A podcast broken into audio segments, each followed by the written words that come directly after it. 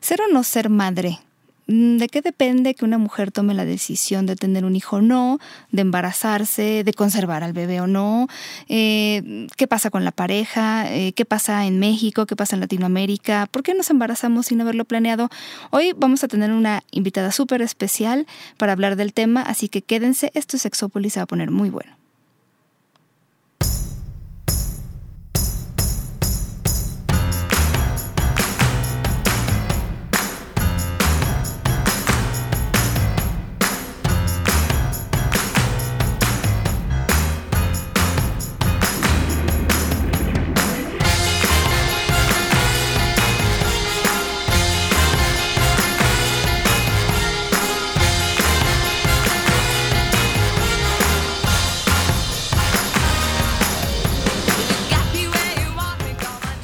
Hola, ¿qué tal? Bienvenidos y bienvenidas a Sexópolis. El día de hoy en una cabina muy femenina, porque el día de hoy John, bueno, siempre anda tareado y viajando y bueno, mil cosas. Pero eh, yo estoy feliz porque ya les he platicado que antes este programa se llamaba Sexo Abierto, tiene muchos años de existir, hemos tocado todos los temas, pero uno de, yo diría que uno de los programas favoritos así míos, mi top ten, es eh, cuando te invité, mi querida Carmen González, que en ese momento y hasta ahora gerente de mercadotecnia de Meristops. ¿Cómo estás? Muy bien, muchas gracias. Me acuerdo que me sirvió tanto platicar contigo y sabes qué, yo estoy tratando de acordarme, creo que fue un noviembre de hace cuatro años, o un octubre, noviembre de hace cuatro años, que, tú y yo platicamos y, hasta la fecha me ha servido todas las cosas que me has dicho porque sabes mucho. Ay, muchas gracias. Porque además, bueno, estudiaste sexología también. Siempre traemos gente que estudia sexo. Claro. No, pues es que es importante para poder tener un buen desarrollo humano. Yo creo que la sexualidad es parte importante también de nuestra vida, ¿no? Sí, pero fíjate que este tema en particular, bueno, ahorita te quiero preguntar algunas cosas de, del lugar donde trabajas, pero me acuerdo que esa, esa primera vez que platicamos era como muy nuevo el poder yo abrir las cosas tal cual, porque por lo menos en México no había ningún estado que hiciera legal la interrupción del embarazo, entonces estaba un poco disparejo eh, hablar de como de opciones cuando no había esa otra opción. Pero bueno, ya a partir de ahora eh, es esto. Pero, por ejemplo, no sé por qué la gente solo asocia a Mary Stops con interrupción legal del embarazo, pero yo eh, estuve viendo que bueno, han hecho muchísimas cosas desde hace muchos años. Sí, claro. Mira, te cuento, Mary Stops tiene aproximadamente 15 años en México. de hecho, nosotros iniciamos en México, en Chiapas, con la finalidad de prevenir embarazos no deseados. ¿Por qué? Eh, Mary Stops es una organización internacional, tiene su origen en Londres. Hay una mujer que se llama Mary Stops que empieza a visualizar que los embarazos no planeados coartaban eh, pues, pues las expectativas de las mujeres, ¿no? Pues se tenían que quedar en casa, si tenían algún proyecto laboral, etcétera. Entonces ella dijo, bueno, ¿por qué las mujeres deberían de estar obligadas a la maternidad? Entonces ella decide apoyar a pues a que las mujeres empiecen a interrumpir sus embarazos o abortar. Y a darles la opción del anticonceptivo. Exactamente, porque al final de cuentas está muy vinculado el tema eh, del aborto con la anticoncepción. ¿No? Sabemos que la anticoncepción, al final de cuentas, no es 100% segura, tiene su margen de error y el margen de error también tiene que ver con el uso, ¿no? De cómo lo uso, Ay, cómo... Con todo. ¿Sabes? Yo me he metido últimamente, eso sí es nuevo, para que veas, te lo voy a presumir. me he metido últimamente, en los últimos meses tal vez, a estudiar mucho este asunto de los anticonceptivos y, por ejemplo, creo que lo he mencionado al aire, eh, damos por hecho ahora, las mujeres que tenemos esta opción de, de elegir tener hijos. Eh, pero antes de que saliera la píldora en los 60, pues era una cosa como que no. Y a partir de que surge, surgen estas opciones y se estudia más, no solo la píldora anticonceptiva, pero se estudian más otros métodos, eh, se perfecciona el condón, pues la gente empieza a decir, bueno, hay, por ejemplo, entran más o se eh, entran más mujeres a las universidades, eh, más mujeres que entran a la universidad terminan la carrera porque muchas veces era la interrupción por el embarazo. Entonces ya hay como muchas opciones eh, que ahora damos por hecho, pero que en su momento, pues, pues no. Claro. Cuando llegan ustedes también aquí, pues bueno, muy... Sí, de hecho, la verdad, nuestra llegada a México ha sido como muy controversial y ahorita que ah, mencionabas sí, el porque tema... Lo asocian con... Sí, desafortunadamente nos asocian eh, con el tema solamente eh, de la interrupción legal del embarazo, sin embargo, también tenemos otros servicios, ¿no? Empujamos mucho a que las mujeres usen método anticonceptivo, de hecho es uno de nuestros principales programas, y buscamos prevenir a través de pruebas rápidas las infecciones de transmisión sexual. Sin embargo, bueno, ya sabemos que la cultura del mexicano no es mucho de la prevención y mucho menos cuando dicen, bueno, prevenir una infección de transmisión sexual, entre ellas el SIDA, dicen, no, pues mejor dime que me voy a morir, ¿no? Cuando en realidad, pues lo que buscamos es prevenir, ¿no? Educar, oye, practica el sexo seguro, usa condón, etcétera, etcétera. Pero desafortunadamente es un poquito nuestra, nuestra cultura, sí, fíjate que ahora hace, bueno, hace poco eh, que hubo esta, bueno, como, no sé cómo decir, celebración no es la palabra adecuada, pero es un día que se dedica a hablar del embarazo no planeado en las mujeres muy jóvenes o adolescentes yo estuve en esta conferencia de prensa a la que amablemente me invitaron y escuché muchas cosas interesantes, algunas obviamente, bueno, ya estoy familiarizada con ellas. Y por ejemplo, esta situación de que el embarazo, adolescente joven, a cualquier edad, porque no es como que a los 18 ya cambian las razones por las cuales tienen relaciones sexuales, te embarazas y tal cual, eso me da mucha risa. Em, es, es los factores son muchos, es una situación multifactorial. Yo les platicaba en esta conferencia de prensa que en algún momento se pensaba que con información se arreglaban las cosas. O sea, yo te digo que no te puedes embarazar de esta manera o que si tienes relaciones sexuales sin condón puedes tener una infección y que entonces ya con eso se descubrió que no. Por supuesto, la información es súper relevante, muy necesaria, pero también se empezó a estudiar más a profundidad por qué las personas que tenían información no actuaban en ese sentido. Entonces, en las investigaciones de México y el mundo, porque yo de repente me ha tocado ir a congresos internacionales de sexología con otras personas que hacen investigación, planteamos siempre esta parte de los estereotipos de género, mujeres que no quieren usar condón, que no quieren proponer lo que les da pena.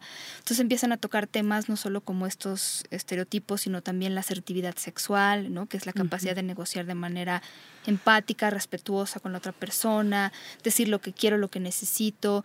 Obviamente la comunicación, la capacidad de negociación, la autoestima sexual. Entonces es una cuestión bien compleja, ¿no? Y esto que decías también es importante. Yo hace poco vi una cifra sobre las mujeres que tenían embarazos no planeados, que no siempre son no deseados, pero no planeados, y eh, 8 de cada 10 habían usado un método anticonceptivo o estaban usando y es que miren, depende de muchas cosas, también incluso del, del peso. Ah, yo de repente lo platico con las chavas, bueno, platico mucho con chavas este de diferentes edades y, veo muchos mitos como de cómo se usa el anticonceptivo, este, de repente se les olvida algunas y ahora las dosis son muy pequeñas, entonces tal, tal, este, no consideran qué peso tienen, eh, vamos. Sí. Es muchas cosas. Son muchísimas cosas. De hecho, por ejemplo, eh, coincido contigo, yo creo que al final de cuentas la información es el primer paso para que las mujeres puedan empezar a empoderarse y a tomar ciertas decisiones. Hay otros factores que pueden influir, como la cuestión cultural, el nivel socioeconómico, el tipo de familia del que vengo, las ideas que me inculcaron, ¿no? Y yo creo que tienes toda la razón. Eh, muchas veces nos hemos cuestionado por qué no usan los métodos anticonceptivos. Información hay en los en, eh, en internet, en, en los Mi mamá se la pasa diciendo, pero si en mi época no había nada, ¿por qué ahorita que hay todo hay embarazos no planeados? Pero es muy complejo. Sí, yo creo que al final es todo un background de información y de carga emocional y de carga sociocultural que venimos cargando tanto mujeres y hombres que de repente es como muy difícil, ¿no? Sí. Quitárnoslo.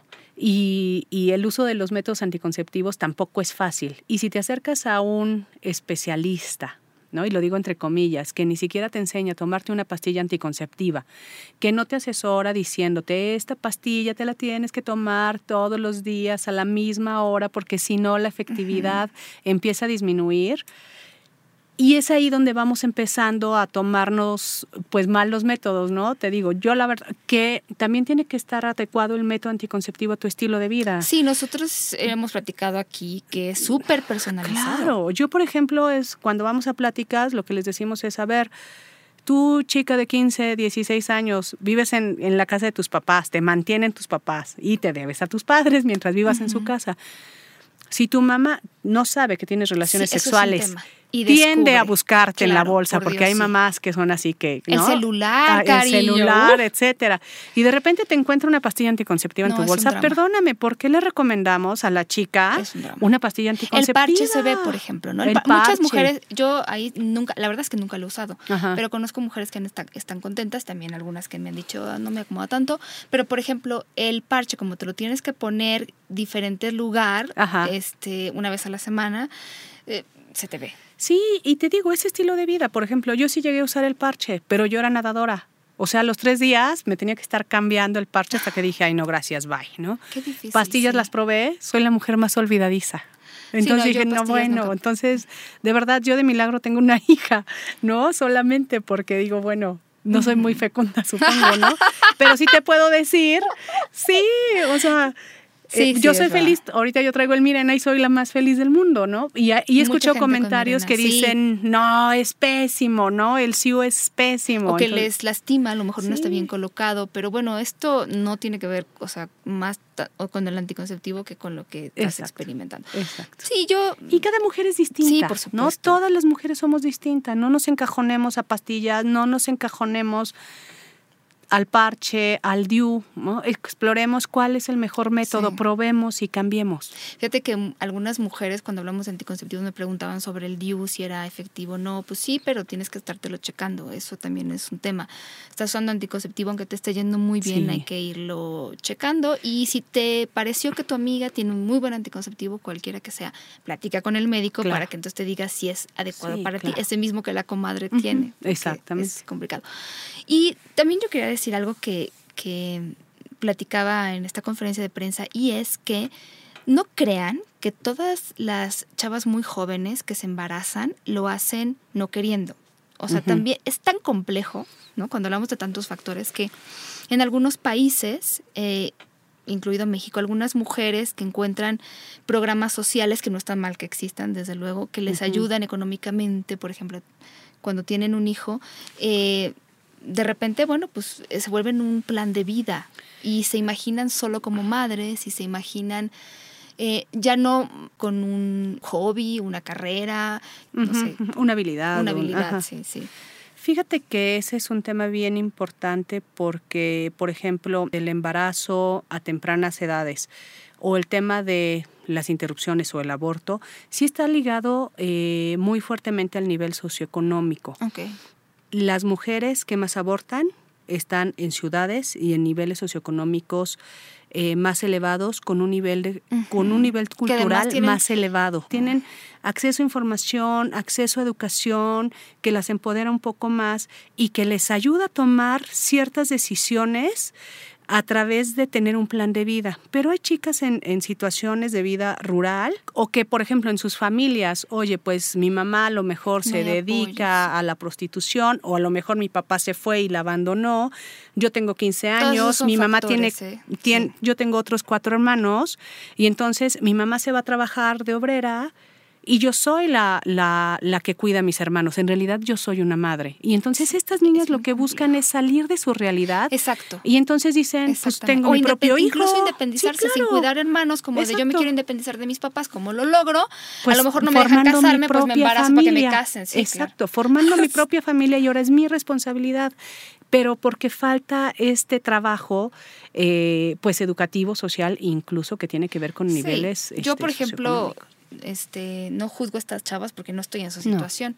A mí eso me parece siempre que es la, ma- la salida más fácil, juzgar. ¿no? Pero cuando no tienes opciones, sí, sí, Por sí, sí, eso- por eso te digo, eh, sí, eh, está muy bien juzgar, porque estas chicas lo que les faltan son opciones. Exactamente. es que eso Opciones iba. para poder decidir, opciones para poder tener un plan de vida, opciones para decir, bueno, sí, real, porque muchas a lo mejor están estudiando la prepa o cosas así, Sí. pero en realidad dicen, ¿y para Sí, qué es algo? Es, es ¿Qué por eso que lo decía, porque seguramente habrá Sí. gente que nos escuche y que diga, bueno, pero no, o sea, a lo mejor la interrupción del embarazo no es una opción o a lo mejor tener bebé no es una opción. Y esto que estás diciendo es súper importante. Lo que estamos hablando es eh, cómo están las opciones. Yo siempre digo, una chava que se embaraza joven hoy en día tiene pocas opciones. O sea, si decide interrumpir un embarazo, a veces es como no, no tiene apoyo de algunas personas, hay muchos mitos alrededor de esto.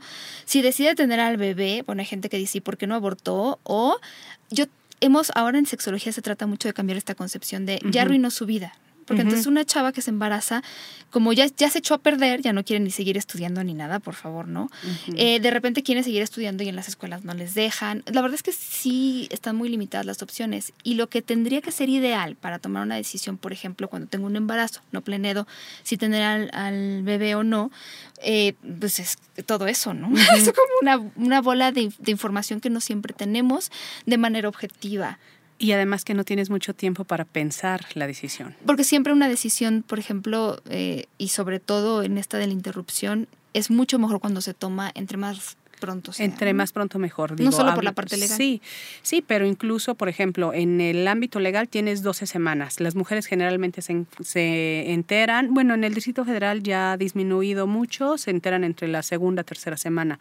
Pero en ámbitos eh, donde no está despenalizado la interrupción, generalmente se enteran eh, mucho más avanzados sus embarazos mientras más avanzado, no es que sea peligroso, pero en ámbitos ilegales no, no, hay personal capacitado. ¿no? No, hay, no hay personal capacitado que pueda, que pueda hacer una interrupción, porque la verdad te lo puedo decir. O sea, hoy en día no debería de morirse ninguna mujer a causa de un aborto, ¿no? Y lo digo así, ¿no? interrupción, que es el nombre legal del aborto en el Distrito Federal, o por un aborto hecho en el interior de la República o en cualquier otro país. Sí, yo estaba en shock una vez que platicamos. Me acuerdo que comparábamos, por ejemplo, mucha gente cree que es muy costoso un aborto en el DF, la verdad es que no, pero comparábamos el precio que ustedes, por ejemplo, dan, ¿no? Hay muchos lugares donde pueden ir, pero el precio que da alguien que lo está practicando y que tampoco juzgo, pero porque también creo, imagínate, yo soy médico y, les, y estoy ayudando a una chava a lo que me está pidiendo y me, estoy, me la estoy jugando. Entonces, de repente les cobran unas cantidades, este, y digo, de nuevo, a lo mejor precisamente por eso, pero dices, híjola, o sea, como es ilegal, paga hasta 10 veces más. Hasta 10 veces más. Y muchas veces te digo, hay eh, procedimientos que son los recomendados por la Organización Mundial de la Salud como los más seguros, que uno es la aspiración manual endouterina, el AMEU, eh, y el otro es el procedimiento con medicamentos. Son dos procedimientos completamente sencillos que puede hacer cualquier médico, incluso general, pero que necesitas conocer la técnica. Y eso es lo que Mary Stops tiene. Es decir, bueno, cuando tú tienes problemas del corazón, ¿con quién vas? Con un cardiólogo, ¿no? Cuando tú tienes problemas de hipertensión, vas con el cardiólogo. Si tienes problema de, de los pulmones, vas con un especialista en pulmones. Aquí lo que deberíamos de pensar es que si alguien quiere interrumpir un embarazo, debería de, acudir con un especialista que se dedique a hacer solamente interrupciones de embarazo. ¿Por qué? Porque hacemos muchos al día y eso nos convierte en, especialistas y disminuye el riesgo o sabemos controlar el riesgo. Claro. Porque al final de cuentas cualquier cirugía es un riesgo. Me acuerdo que me contaste, eh, son, ustedes precisamente porque, bueno, tienen esta especialidad también, entre otras cosas, son situaciones en las que seguramente una mujer que va se siente cómoda y tal. Bueno, yo he recibido buenas este, referencias. Qué bueno.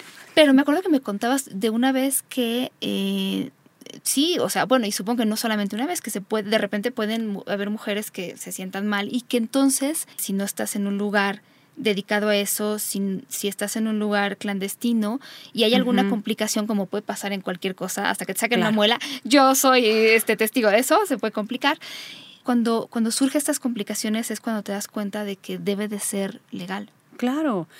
Claro, porque mira, al final de cuentas, eh, cualquier cirugía, y tú lo acabas de decir, eh, tiene su riesgo, ¿no? A veces puedes ir al dentista, puede pasar X o Y y se te puede infectar y entonces de ahí provocar algo, ¿no?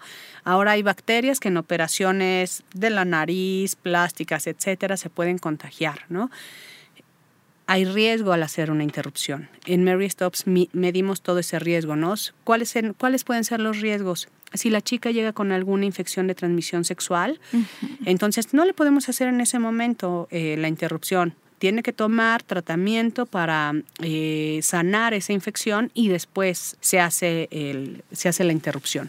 Pero en caso de que pueda haber algún problema, nosotros tenemos protocolos específicamente bien establecidos que son implementados desde Londres y que son tropicalizados aquí en México, donde sabemos qué hacer, si hay una hemorragia. Eso, sacar o sea, adelante a la persona, que tengas los medios. Y la mujer, de verdad, muchas veces ni se entera que tuvo una complicación, te lo prometo, porque yo lo he visto. O sea, muchas veces ni se entera. Y, y eso de verdad es bien importante, porque muchas mujeres creen que un ginecólogo les puede hacer una interrupción del embarazo. Ah, y déjame decirte que muchas veces los ginecólogos no conocen cuáles son los mejores protocolos mm. y terminan haciendo no me otras cosas. Y no porque yo crea que no son capaces, sino porque supongo que en muchos lugares es como de yo no te voy a enseñar algo que es ilegal. Exactamente. Ah, y, porque al final de cuentas también la medicina, eh, tú lo sabes, está como muy enfocada a salvar la vida. ¿No? Entonces pareciera, todo el mundo pareciera tener como esta idea de que de que las personas que estamos a favor del derecho a decidir estamos en contra de la vida. Pero esto es una idea completamente equivocada.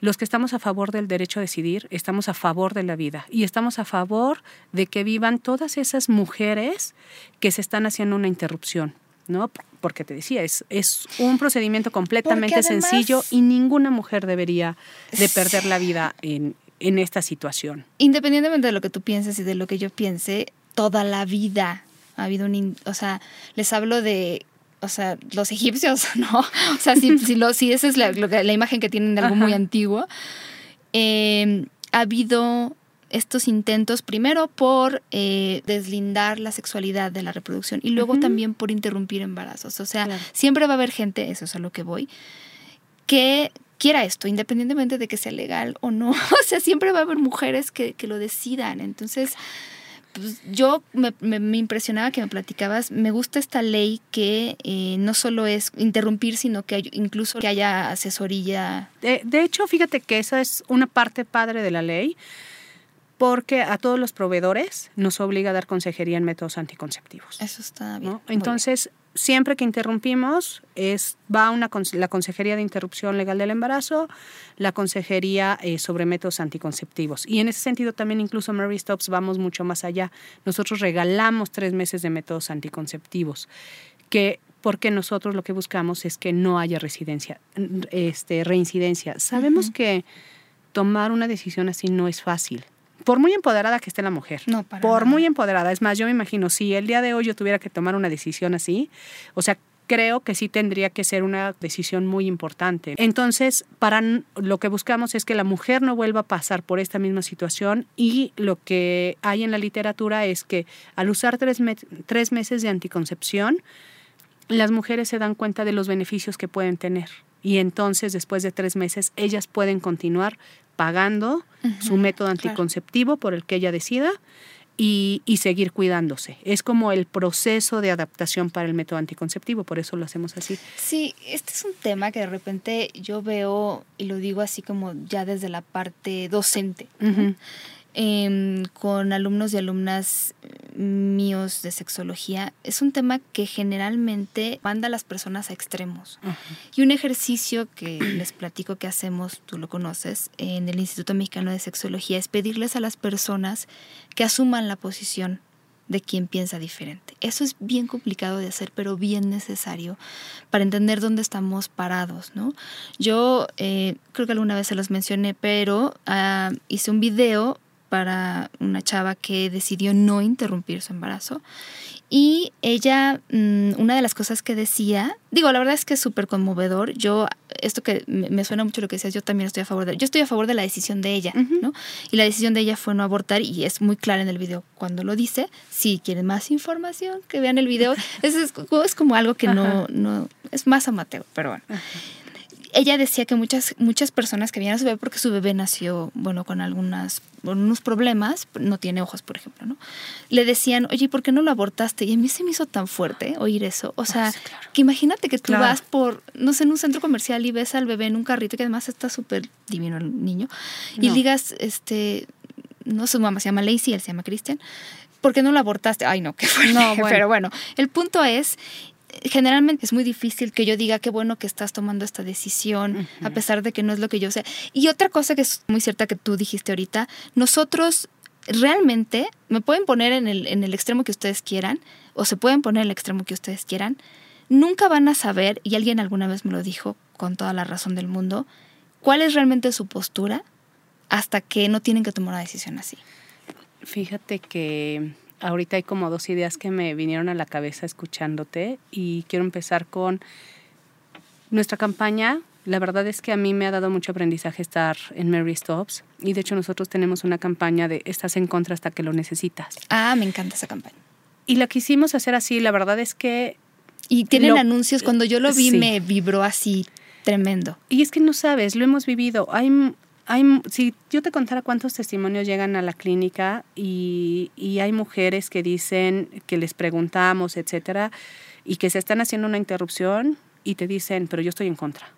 O sea, para mí está bien, pero para las mujeres no. Entonces hay como una doble moral, ¿no? Hay otras mujeres que de verdad sí lo asumen y dicen, yo estaba en contra porque soy religiosa, porque soy etcétera, bla, bla, bla. Pero yo no podía tener este hijo. Y lo asumen. Y la verdad me parece una decisión como muy valiente que podamos retar nuestras ideas, nuestras creencias a favor de nuestra vida y del bienestar. Puede ser que ya tengamos un hijo y, y que preferimos abortar porque no tenemos pues para mantenerlo o el cuidado o el amor o la paciencia y decir, no, pues yo con este me quedo, ¿no? Que fue un, una ah, chica que yo conocí recientemente y que me pidió ayuda y me dijo, no puedo, mi hija tiene 10 años, no puedo tener otro hijo. Fíjate, sí, e, esta parte que dices es compleja y, bueno, tú asumes la, la decisión en ese momento. Ahora, ¿qué pasa con la decisión? ¿No? Hay gente que piensa que todas las mujeres que abortan se, no sé, traumatizan, se arrepienten y yo conozco varias que me dicen, es lo mejor que me he hecho, es la mejor decisión que he tomado. Mira, yo creo que hay como dos realidades, ¿no? Que era lo que te decía. En México hay dos realidades completamente opuestas también. Hay una que es legal y otra que es ilegal. En los ámbitos ilegales hay más estigma, hay más limitación, hay menos posibilidades de decir, hoy me lo hago, como que la gente no está como más convencida. Entonces ahí puede ser que sí haya como un síndrome psicológico que le llaman post-aborto, pero si la mujer está completamente decidida, si la mujer está segura, entonces ahí eso disminuye, disminuye muchísimo el síndrome post-aborto. Incluso la mujer, por ejemplo, de las que me ha tocado ver en nuestras clínicas, se sienten aliviadas. Acabo de, de ver un testimonial que pronto van a ver en nuestra página te lo voy a contar la historia así breve. Era una mujer de 36 años, cinco hijos, se le acababa de morir al marido, ah. la dejó embarazada del sexto. O sea, imagínate esa realidad, la ayudamos con un subsidio porque era de nivel socioeconómico super D. Entonces le dijimos, te, damos la interrupción gratuita. La mujer se veía aliviada. Ah, o sea, yo platicando con ella, afuera de, porque te digo que grabamos su testimonial cuando yo platicaba con ella, pues quería saber cómo se sentía para saber si la canalizábamos algún, algún, con alguna organización que nos apoya para este tipo de situaciones, porque yo dije, bueno, se le acaba de morir el marido, ¿no? Sino que digo ya de por sí. O sea, ella estaba así de, muchas gracias, no sabes cuánto te lo agradezco, yo ya no podía tener otro hijo. Y la verdad es que lo dijo así, he visto muchos niños o he sabido de muchos niños tirados en la basura. Eso, eso es un tema. o sea, de repente la gente habla de, de, te puedes arrepentir de esa decisión, de la que sea, ¿eh? Claro. O sea, te puedes arrepentir de la interrupción como te puedes arrepentir, y eso casi nadie lo habla, de haber tenido eh, en ese momento un bebé, no te arrepientes de que tu hijo esté junto a ti. O sea, eso es muy difícil. O sea, vamos. yo, creo que sí hay muchos casos, porque de verdad me ha tocado también, escucharlos. Y, pero como dices, no lo hablamos, pero hay muchos casos no que de verdad no es un tema de café. nos dicen. Y de verdad hay testimonios que a mí me, me dejan helada, que, que llegan y dicen, qué bueno que ya es ilegal perdón, qué bueno que ya es legal. En mi época era ilegal, yo tuve a mi hijo. Me hubiera gustado. Y me hubiera gustado tener esa opción. Ya lo sé. Y dices, no manches. Si no conocen a alguien que les haya contado eso, eh, que tómenos, eh, de verdad, se lo estamos diciendo en serio, porque yo conozco a varias personas en esa situación. Y, es bien difícil porque supongo que están, muchas sí piensan como que amo a mi hijo, pero a la vez es que no era mi Son decisiones encontradas, ¿no? O sea, pero a ver, y ahí es donde me quiero regresar a la parte de la decisión, porque yo creo que siempre puede ser la mejor decisión la que tú tomes, siempre y cuando la tomes tú. Y ahí es, ese es el gran tema. ¿Qué va a pasar en el futuro y a quién le voy a echar la culpa?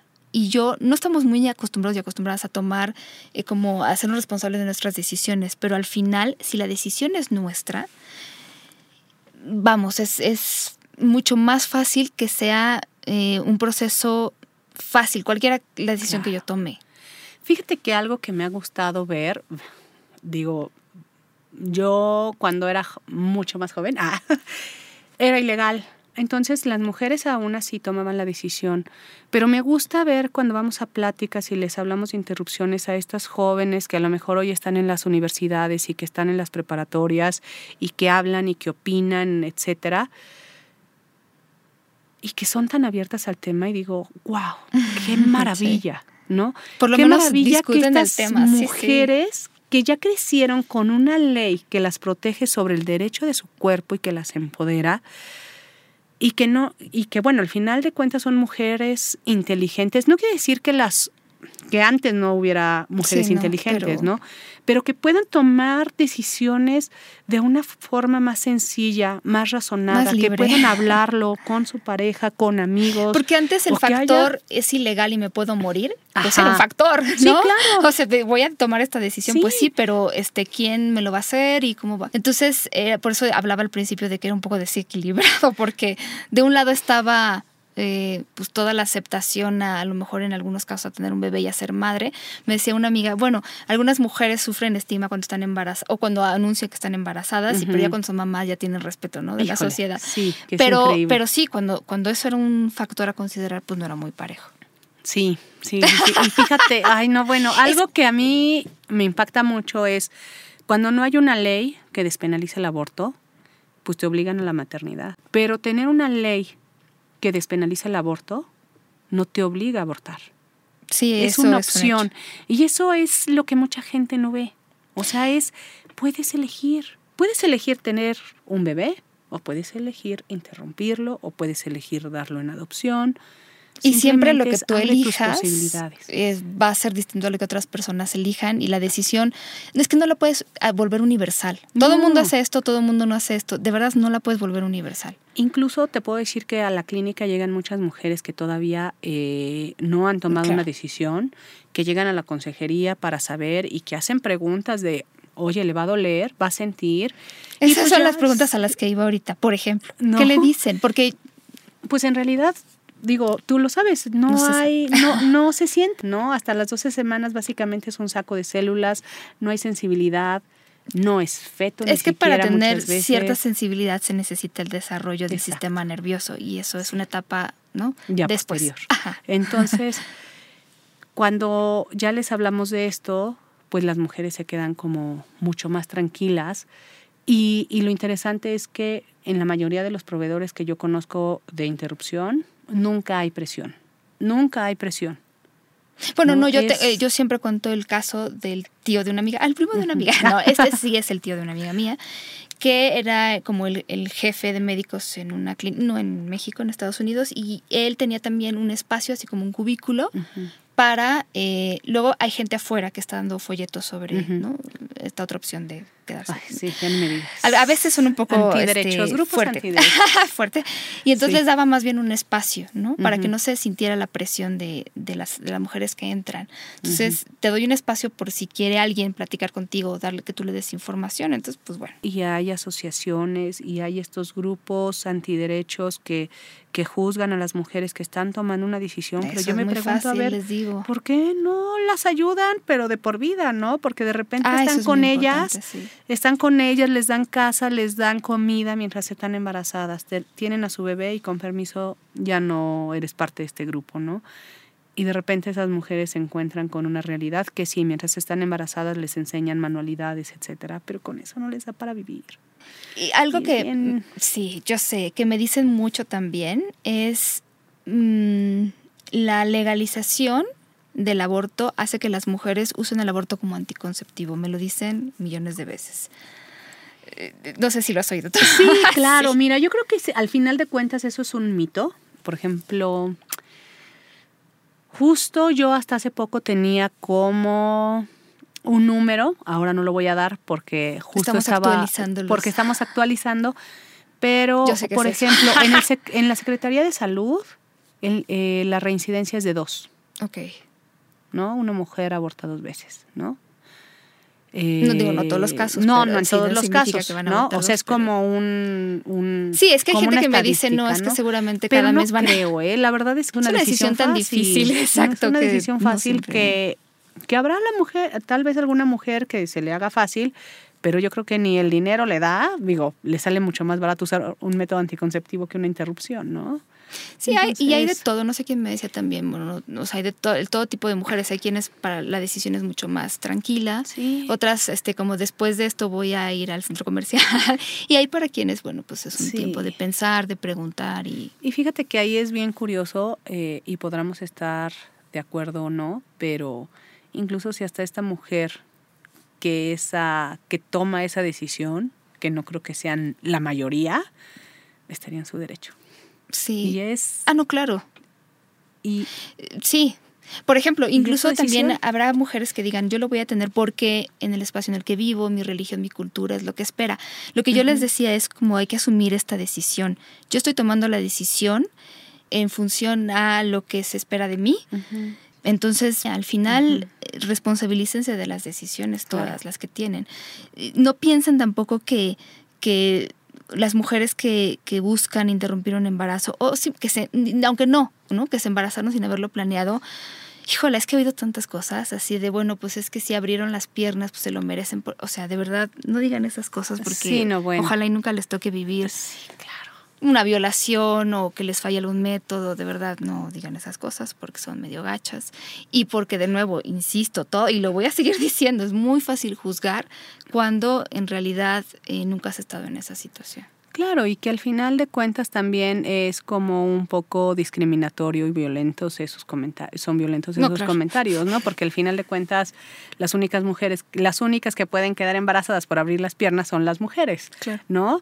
Pero ¿qué pasaría si se embarazaran los hombres, ¿no? Entonces es Sí, sí, es muy, es muy fácil juzgar. Y, yo creo que en lo que tenemos que trabajar es en, empoderar a las mujeres para que tomen eh, las decisiones adecuadas que más que más les convengan, pero sobre todo pensando en el largo plazo. En todo, o sea, la gente todavía no me quiere creer, no todo el mundo sé. No, estoy insultando a los ex escuchas. Yo, mucha gente, la verdad es que nos escucha, dijo, tiene comentarios brillantes, pero em, cuando yo hablo, por ejemplo, a la gente que está empezando con su vida sexual, de darles todas las opciones, si puedes y qué implica, no puedes y qué implica, eh, más bien, si no quieres o si quieres que implica cada decisión, eh, puedes esperar, puedes no esperar.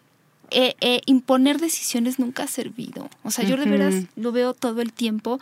Creo que lo practiqué en el programa de adolescencia. Estar diciéndoles, tú no debes de tener relaciones sexuales hasta tal momento o tú sí debes, es que no sirve. Sí, la elección debe ser personal. ¿No? sí. Entonces, darles todas las opciones por si quieren tener relaciones sexuales o no, por si quieren usar un método anticonceptivo, por si quieren interrumpir. Pues es que... Sí, y fíjate que mientras más sigamos imponiendo, eh, imponiendo ese tipo de cosas o controlando o queriendo controlar la sexualidad, eh, vamos cerrando las opciones para los jóvenes, vamos cortando los canales de comunicación que pueden tener con especialistas, ¿no? Porque a veces las chicas quieren iniciar una vida sexual y quieren ir ah, con el ginecólogo, pero van con el ginecólogo de la mamá y entonces tienen miedo de decirle porque ay, le va a decir a mi mamá. Entonces yo creo que hay que darle, hay que confiar en la educación que les damos a los hijos y hay que enseñarles a tomar decisiones y en la capacidad de decisión. Y en lugar de eso hay que ayudarles a que sean libres, a que tomen sus decisiones, a que tengan proyectos de vida.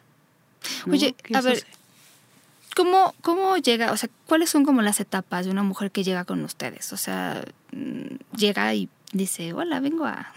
ok, mira, nuestro proceso en Mary Stops, eh, con la finalidad de dar un, mejor servicio, todas las mujeres llaman a, una línea de atención. Ah, este, eh, el teléfono... en su página o te, los... te los puedo decir, es el 01800 309 mil. Si hablan del Distrito Federal es el 5543 0000. Entonces ahí les vamos a dar información acerca de las opciones que tienen, y, que, y de los servicios que desean, de interrupción, de métodos anticonceptivos, de prevención de infecciones. Y eh, posteriormente se va a agendar una cita. Tenemos seis clínicas en el Distrito Federal y tres en Chiapas. Entonces, eh, ya cuando llegan, se le da la consejería. Si van por el tema de interrupción del embarazo, pasan a la consejería, después la interrupción, tienen un periodo de recuperación y posteriormente van a su clínica a su, van a su casa caminando, ¿no? Salen de la clínica caminando. Pasan aproximada de, aproximadamente dos horas en clínica, dependiendo de nuestra, dependiendo de la semana de gestación en la que se encuentren, pero generalmente son de dos a tres horas eh, todo el proceso.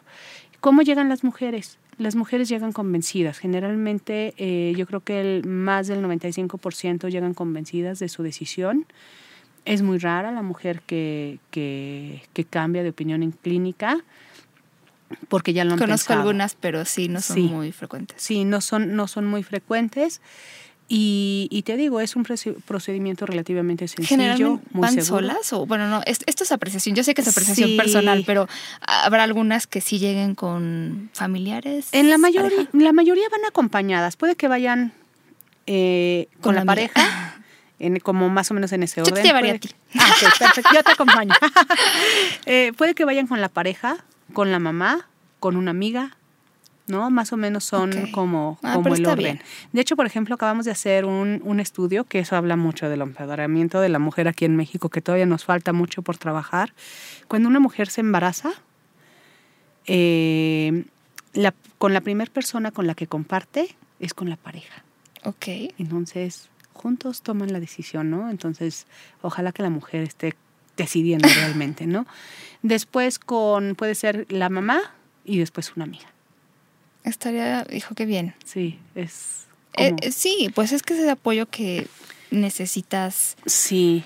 Y fíjate que otro mito que también existe es que a las clínicas de interrupción del embarazo, independientemente del proveedor que sea, se piensa que llegan adolescentes, muchas adolescentes. Ah, y la verdad es que no la mayor parte de las clientas que llegan a interrumpir su embarazo tienen entre 25 o 27 años. Eso es aproximadamente un 60%. Solo quiero hacer el paréntesis de, me encanta eso porque a partir de que ha sido legal hay estadísticas, ¿no? Sí, claro. Antes era como vamos a platicar de lo que yo me imagino que es, ¿no? Esto que estás diciendo. No, pues la verdad es que ahora que ya se puede contabilizar y se puede ver, pues ya vemos que es otra la realidad. Si soy menor de edad, tengo que ir con un adulto. Si eres menor de edad, tienes que ir eh, con un adulto. En el caso de nuestra clínica, puede ser cualquier persona que mm, esté a tu cargo. Puede ser tutor, papá, un primo, un hermano, pero que sea mayor de edad y que firme la responsiva. Okay. Porque por ley se tiene que firmar esa carta responsiva como en cualquier cirugía que se, que se hace. Sí, yo veo, yo veo, bueno, en su, su sitio me gusta, tiene información muy interesante. Y lo acabamos de actualizar. ¿Ah, sí. Sí, visiten nuestra página, es www.marystops.org.mx. La acabamos de actualizar, tratamos de que el lenguaje sea mucho más juvenil, que las imágenes sean mucho más atractivas para, eh, pues para los jóvenes. está muy vinculada, vinculada también a nuestras redes sociales. Eh, entonces sí, tratamos de que sea como Oye, no, perdón, es que estaba viendo lo que ustedes publicaban, pero por ejemplo, yo, yo soy, mm, llego y me preguntan, por ejemplo, mi última, el día de mi última menstruación para calcular. Ok, esto sí, sí, sí. Sí, de hecho hay como un calendario con el que se calculan eh, las semanas y es como el proceso que se hace. También en consejería se hace eh, la prueba de embarazo o se hace también un ultrasonido para confirmar el número de semanas que se tiene. Ah, ok. No, pues es como. No es todo un mundo, es todo un mundo. No, bueno, y ahorita nada más abordamos como la punta del iceberg, ¿no? La verdad es que hablar de interrupción de repente. sí, hay muy buenas películas que te ponen a reflexionar. Me gusta mucho esta. Eh, de si las paredes hablaran, hay la 1 y la 2, pero la 1 es la que platica más de esto, a través del tiempo. Eh, hay otra de Verónica. De Vera Drake, ¿no? la vida de Vera Drake. También, ¿no? que era una mujer, que además está muy bien actuada, sí. es maravillosa. Yo creo que puede ser un, un, no sé, buen acercamiento. A veces, de verdad, como muchas de estas están basadas en casos reales, pues Vera Drake, eh, pues nos ponen otra perspectiva de las cosas. Y yo creo que eh, para quienes tienen una posición muy asumida y segura sobre este asunto, siempre es bueno eh, asomarse a, pues no sé, a, las opciones de otras personas, a, ya sea las quienes deciden o quienes han decidido interrumpir el embarazo o no. Yo me acuerdo que alguna vez una revista que leía ponía el caso de dos chicas y las razones de dos chicas para interrumpir su embarazo. Y era como, bueno, escucha, o sea, no había ni siquiera una introducción, solo escuchar los dos lados de la historia y el porqué de cada quien. O sea, decía esto, no se puede hacer una decisión universal ni pensar que todas las personas quieren lo mismo. Claro. Fíjate que en Mary Stops pensamos que cada mujer y cada historia es única. Y, y no podemos eh, como homogeneizar y juzgar y tratar a todas las mujeres iguales, ¿no? Incluso de repente platico con las enfermeras o con los médicos que dan la consejería y, y me hablan de esta situación de que cada mujer es distinta, pueden llegar con la misma problemática, pero sus motivos muy diferentes. Pueden ser completamente distintos. Y lo más padre es que cada uno de ellos es válido para ejercer su derecho Exacto, de interrumpir su embarazo. ¿No? A lo mejor yo no, a lo mejor fue una sola noche para estudiar, sí. A lo mejor fue una sola noche. Oye, ¿por qué por una noche placer? O sea, yo lo que quería era placer, ¿no? O, o pasármela bien, ¿no? Y tengo derecho a eso. ¿Por qué me porque voy a tener un bebé que no quiero y lo voy a sufrir, ¿no? Y lo voy a hacer sufrir, ¿no? Habrá mujeres que a lo mejor económicamente no están bien, habrá mujeres que tienen un proyecto de vida. Me tocó alguna vez una chica que iba de viaje, se había ganado una beca para trabajar en el extranjero, acababa de terminar su carrera. Y, no, bueno, pero momento no. Y bueno, ella estaba completamente asustada decidió interrumpir su embarazo y, se fue a Canadá al siguiente día de, que interrumpió su embarazo. Entonces, yo creo que todas las mujeres tienen una historia completamente válida, un proyecto de vida y, al final de cuentas hay que respetar. Sí, bueno, y también, perdón, eh, ya salto de idea a otra, pero de los mitos sigue habiendo muchísimos que no te puedas a poder embarazar después, mito. También hay eso, hay esa idea sobre los anticonceptivos, fíjate. Sí, claro. que, que no te puedes embarazar después, nada más para aclarar, sí. Sí, de, sí, de hecho sí. De, hecho, nosotros por eso empujamos mucho el tema, el tema del anticonceptivo, porque déjame decirte que después de una interrupción a los 15 días puedes estar embarazada. Por supuesto. Sí, a ver, y hay, hay anticonceptivos, pero son los menos, los que son de depósito, las inyecciones, este, el subdérmico a lo mejor el cuerpo va a tardar, depende también de cada mujer y de cada organismo, en como, no sé, recuperar como todo el ritmo que tenía, por decirlo así, ¿no? En términos muy simples, y entonces embarazarse, pero vamos, no pasa máximo de seis meses, cinco, o sea, tres meses es lo más o menos mm, regular. Tampoco, de verdad, eh, una interrupción este, que está bien hecha y por profesionales, pues Sí, yo creo que estos mitos vienen precisamente de estos contextos ilegales donde las mujeres ponían en riesgo su integridad, a lo mejor muchas no, no, no fallecían, pero sí les perforaban el útero y entonces después de, de, que ya se de que se recuperaban, pues decían, no, pues no vas a volver a tener un hijo porque tuviste una perforación de útero y ya no puedes, ¿no? Afortunadamente, estos procedimientos ahora son más nobles. El legrado se hacía con, con una paleta de fierro que lo que hacían es rasparte, ¿no? Y tenías que quedarte internada dos horas. Hoy el AMEU, eh, que es la aspiración manual, es una cánula del tamaño de un popote, del grosor de un popote completamente flexible, eh, con una punta redonda que le llaman roma, y entonces que disminuye muchísimo el riesgo de perforación. Eh, el riesgo existe, sí, pero es mínimo, ¿no? O sea, son, son procedimientos completamente seguros. Bendito va a ser el día en que yo pueda decir, estoy embarazada y entonces, a ver, si quiero interrumpir, aquí está esta clínica que me van a ayudar, me van a acoger, me van a dar información. Si quiero tenerlo, aquí está este apoyo, este, que no me va a juzgar.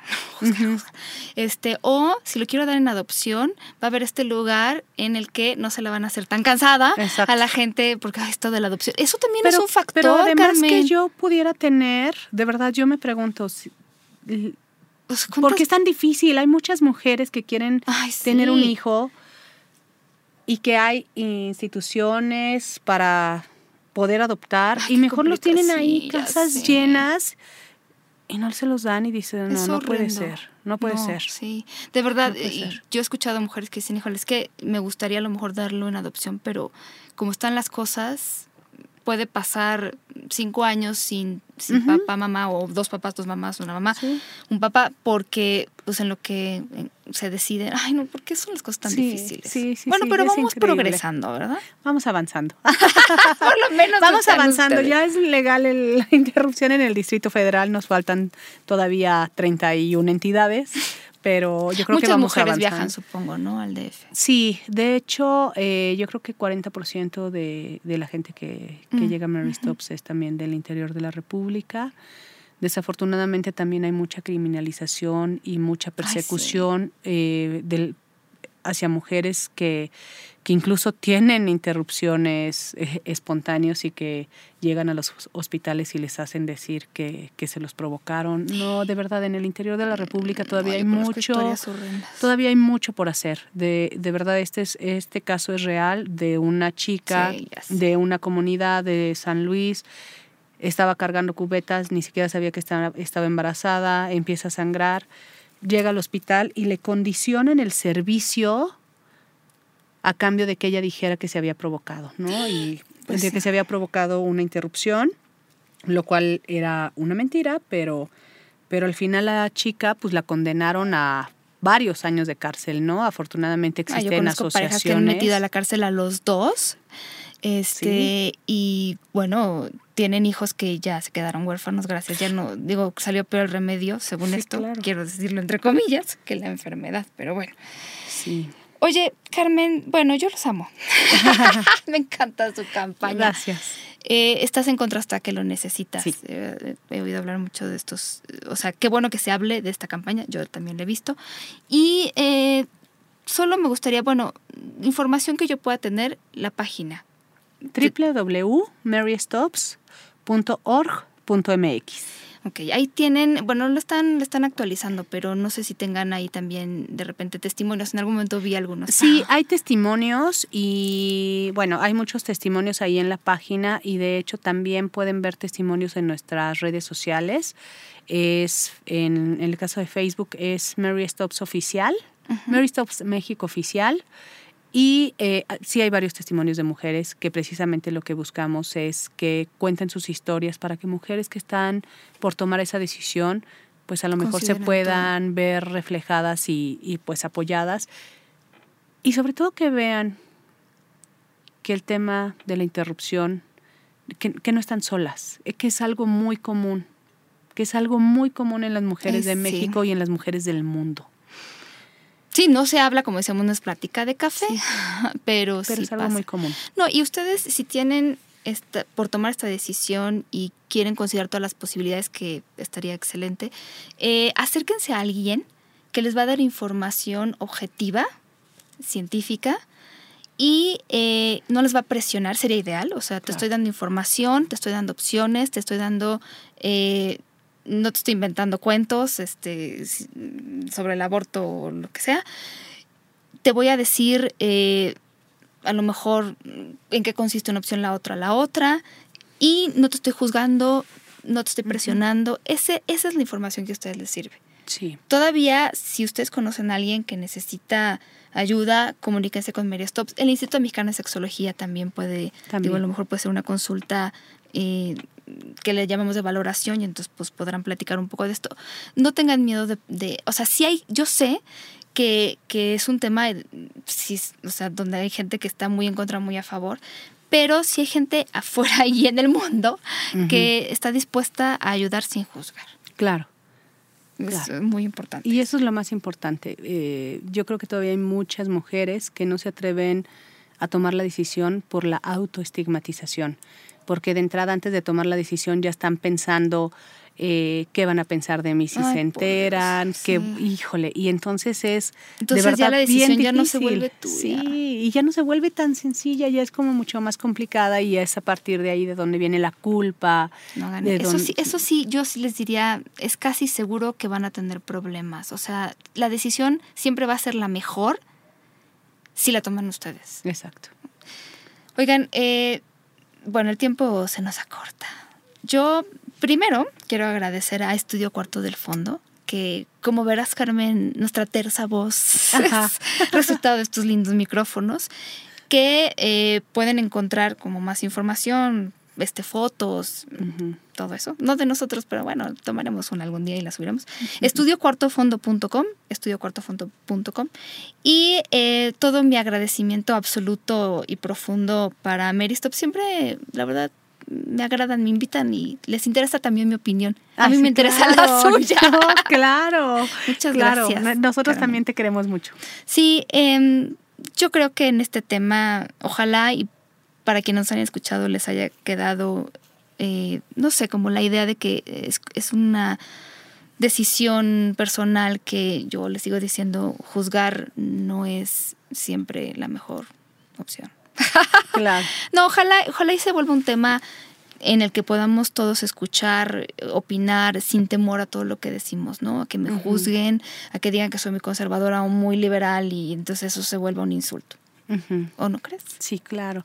Y yo creo que hay muchas cosas todavía por hacer. Yo creo que en lugar de juzgar podemos tomar acción y podemos ayudar a muchas mujeres a lo mejor a prevenir embarazos y entonces en ese sentido también los quiero invitar a que visiten nuestra página tenemos un programa de voluntarios Ay, qué padre. que hacemos una tarea muy fuerte para ir a dar pláticas a escuelas a, a universidades a distintas delegaciones etcétera donde buscamos eh, darles información a la gente para que con esa información puedan tomar una decisión o por lo menos valorarla, ¿no? Y además me imagino que tendrán información, o sea, ustedes les darán información o capacitación, que eso también ayuda a aprender mucho. Sí, la verdad es que sí, les damos este, muchísima capacitación sobre los diferentes temas que manejamos en estas pláticas, que es ILE, este, métodos anticonceptivos, noviazgo constructivo. Eh, tenemos... Para eso, nomás dime, porque si hay alguien que nos escucha, ¿cómo le hacen? O sea, en, la página En la, página hay una sección que se llama voluntariado y ahí pueden ingresar. Increíble. Pues muchísimas gracias, Carmen. Muchísimas gracias convidada a, regresar de nuevo. Yo les quiero mandar muchos saludos. Gracias a la gente que pone comentarios en Twitter, en Facebook. Facebook estamos como SX Radio, Twitter estamos como Sexopolis Radio. Síganos escribiendo, síganos descargando en iTunes o SoundCloud. Nos encanta que lo hagan. Y eh, nosotros hasta la próxima semana les pedimos, también a nombre de Jonathan, que se porten muy mal y se cuiden muy bien. Muchos besos. Sexópolis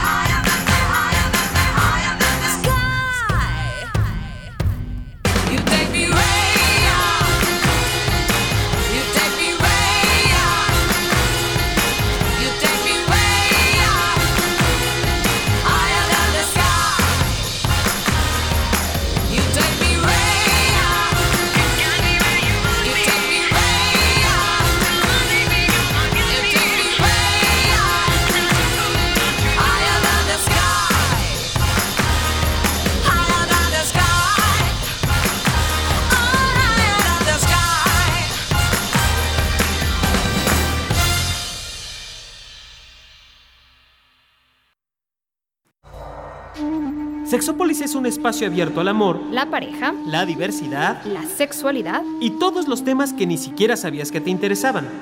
Sin broncas y sin censura. Sin broncas y sin censura. Si eres buen amante, aventurero erótico, experto seductor o si apenas empiezas, acompáñanos durante una hora de, puro placer auditivo. De puro placer auditivo.